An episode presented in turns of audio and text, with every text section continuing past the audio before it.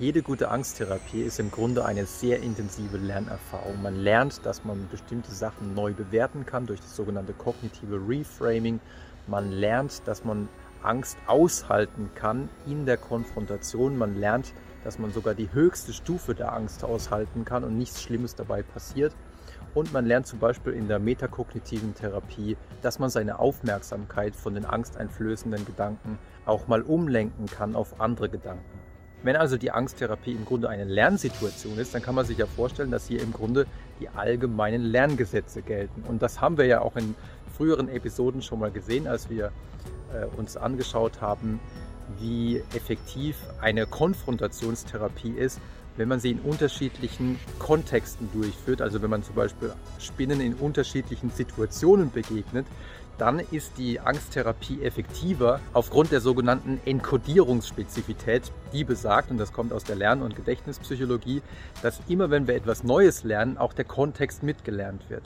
Und demzufolge ließ sich in diesen Experimenten zeigen, dass wenn man der Spinne in unterschiedlichen Situationen begegnet, nämlich zum Beispiel in einem Büro, dann im Badezimmer und dann vielleicht noch draußen auf der Terrasse, dann war der Lernerfolg später für die Therapie, also dass man dann später eben keine Angst mehr hat, deutlich größer, als wenn man der Spinne nur in einer Situation begegnet ist. Ein weiteres Lerngesetz ist jedoch, dass man nicht nur immer die Umgebung mitlernt, sondern dass natürlich, je häufiger man etwas macht, der Lerneffekt desto größer ist. Wiederholung ist die Mutter allen Lernens. Das ist ein uraltes Lerngesetz.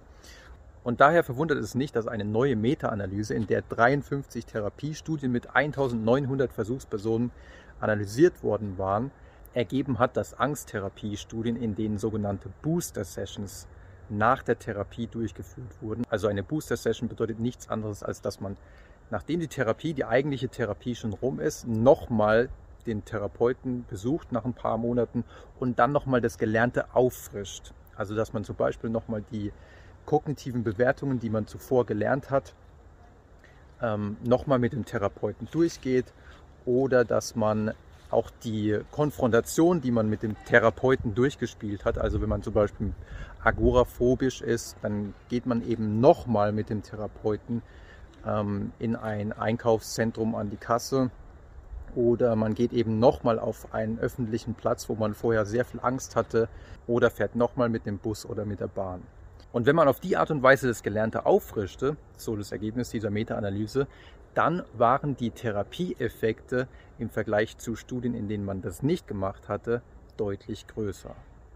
Für den Alltag bedeutet es natürlich leider, dass man, wenn man eine Angsttherapie hinter sich hat oder wenn man es sich auch selbst versucht, immer mal wieder der Angst zu stellen und versucht, seine Angst selber zu bewältigen, bedeutet es leider, dass man natürlich nach der Angsttherapie im Grunde nicht unbedingt sagen kann, okay, jetzt bin ich für immer fertig. Das wäre natürlich schön, das würde sich jeder wünschen, aber Leider bedeutet es, dass man sich auch nach der Therapie immer mal wieder in die angsteinflößende Situation begeben muss, damit das Gelernte wieder aufgefrischt wird und damit man die Gedächtnisspuren, die für diese Sicherheitserinnerung, nämlich die für die Erfahrung stehen, ja, ich konnte die Situation aushalten und die Angst ist sogar im Laufe der Zeit rückläufig gewesen, dass diese Gedächtnisspuren immer wieder ausgetrampelt werden in unserem Gehirn und dafür sind diese Booster Sessions absolut hilfreich. Um solche Booster Sessions durchzuführen, bieten sich natürlich auch Wenn-Dann-Pläne an oder einfach die Erinnerungsmethode über das Smartphone. Das heißt, man macht sich einfach eine Erinnerung in sein Smartphone, wo man dann zu einem bestimmten Zeitpunkt daran erinnert wird, eine gedankliche Strategie wieder auszuprobieren oder eben auch eine Verhaltensstrategie wieder aufzufrischen. Wenn ihr mehr dazu wissen wollt, schaut gerne ins Buch Angst, was hilft wirklich. Ansonsten sehen wir uns gerne beim nächsten Mal wieder.